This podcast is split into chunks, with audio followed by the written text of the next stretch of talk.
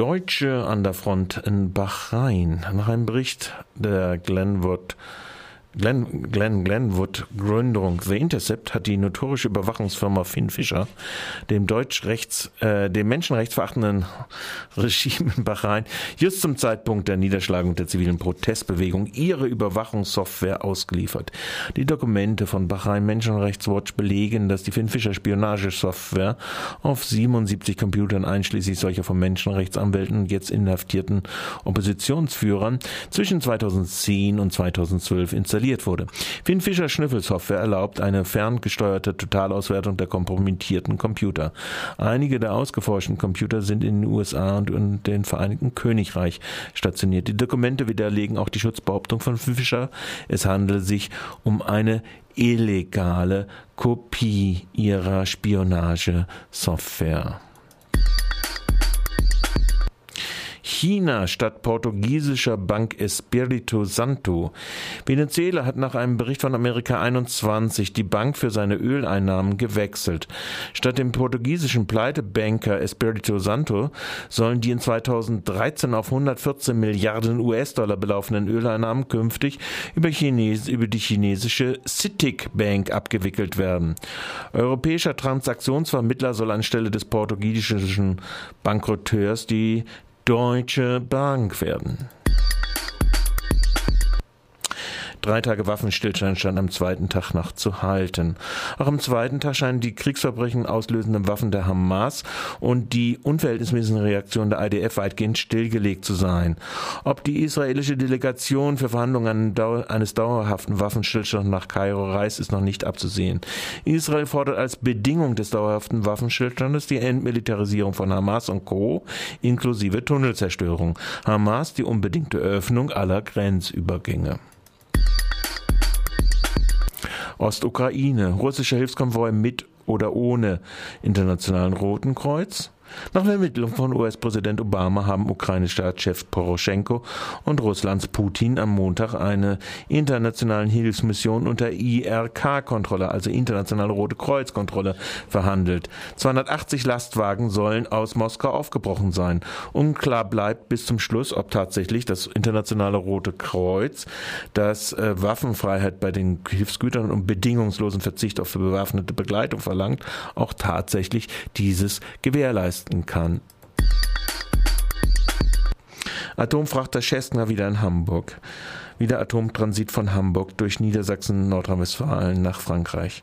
An der Atomkraftinitiative aus Norddeutschland haben für den gestrigen Montag vor der Ankunft des russischen Atomfrachters Cessna in Hamburger Hafen gewarnt.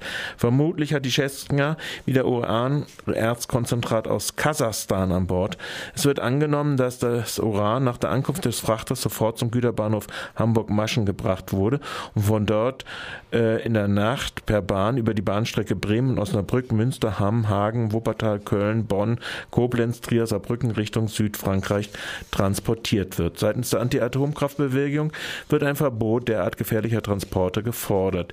Die Risiken für die Bevölkerung dürfen nicht hingenommen werden.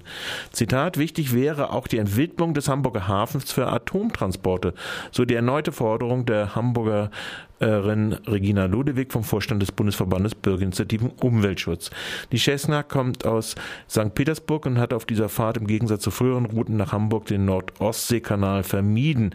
Der Grund dafür dürfte äh, in den Anti-Atom-Sommercamps äh, sehen sein, das in Altenhorst-Knob bei Kiel stattfindet. Vor einem neuen Hornberger Schießen, Anklage gegen Nazi von autonomen Nationalisten Göppingen. Die Stuttgarter Staatsanwaltschaft hat gegen vier Personen der autonomen Nationalisten Anklage wegen Bildung einer kriminellen Vereinigung, Volksverhetzung, Körperverletzung erhoben. Im Frühjahr waren die autonomen Nationalisten Göppingen polizeilich geratzt worden. Ein Teil von ihnen hatte sich mit polizeilichen Aussagen äh, frei zu kaufen gesucht. Ob das aber zur Verurteilung als kriminelle Vereinigung reichen wird, ist angesichts der bisherigen Justizpraxis eher als fraglich anzusehen. Last not least, Verfassungsschutz gegen Studenten. Laut dem aktuellen Verfassungsschutzbericht 2013 beobachtet der Mecklenburgische äh, Inlandsgeheimdienst die von der Rostocker Universität wirkende Studierendeninitiative Kritische Universität. In den Fokus der Schlapphütte gerieten die Studierenden, weil sie mit Flugblättern auf die Verbindung von Dozierenden am Historischen Institut HI ins rechte Lager aufmerksam machten.